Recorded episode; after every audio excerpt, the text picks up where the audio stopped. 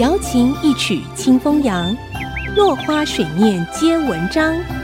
刘炯朗校长邀您共享读书之乐。这里是爱惜之音 FM 九七点五，欢迎收听《落花水面皆文章》，我是刘炯朗。《老人与海》这篇文章描写一个老渔夫，他没有助手，在八十四天没有捕到一条鱼的困境之下，和一条大鱼搏斗。他同情这一条已经上了钩、强壮、反应和行动都有点奇怪的大鱼。他也不断地想起他的小男孩朋友。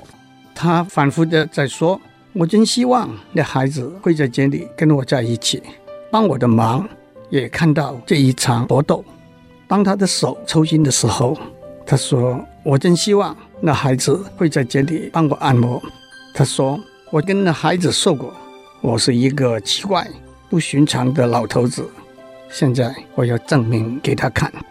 他也跟停在他船上小小的海鸟说：“你多大了？这是你第一次的长程飞行吗？在这里好好休息一下。我在忙，没有办法照顾你。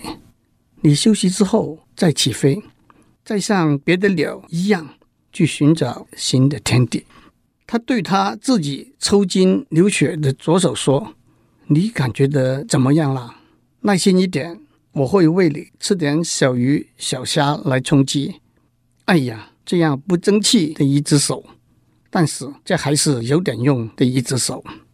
他跟他自己说：“老头，你必须相信你自己，不要害怕。”他说：“我不能让自己失败，死在这条鱼的手里。”他说：“我必须靠上帝的力量撑下去。”老渔夫被大鱼拉着走，又累又饿。到了第三天早上，大鱼浮到水面了，在小船周围绕圈子。老渔夫把钓索慢慢收回来，人也累了，鱼也累了。经过一个早上的搏斗之后，最后老渔夫还是高举鱼叉，插进鱼的车身。大鱼从水面高高跳起，轰隆一声落在水面。那是一条很大的马林鱼，比他的小船还要长两尺，大概有一千五百磅。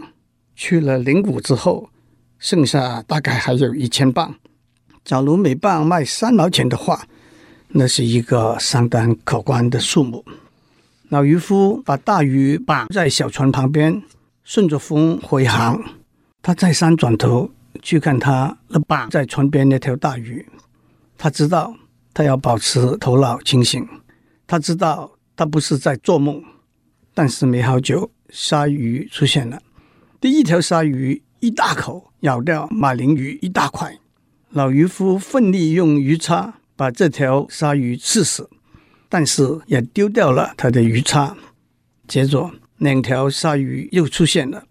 接着，一波一波的鲨鱼又出现了，袭击老渔夫的马林鱼。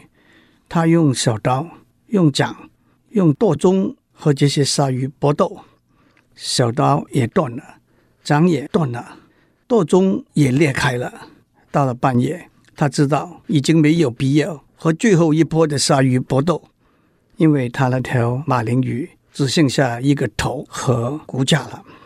深夜里。他回到他的港湾，回到自己的小屋，沉睡到清晨。他的小男孩朋友来把他叫醒，他跟那孩子说：“我给打败了。”那孩子说：“那条鱼没有把你打败。”老渔夫说：“但是到了最后的结算点，我还是败下来了。”小男孩说：“我还是回来跟你一起去捕鱼吧。”老渔夫说：“但是我运气不好。”小男孩说：“去他的，我会把好运带来给你。”故事讲到这里就结束了，我们下次再见。落花水面皆文章，联发科技真诚献上好礼，给每一颗跃动的智慧心灵。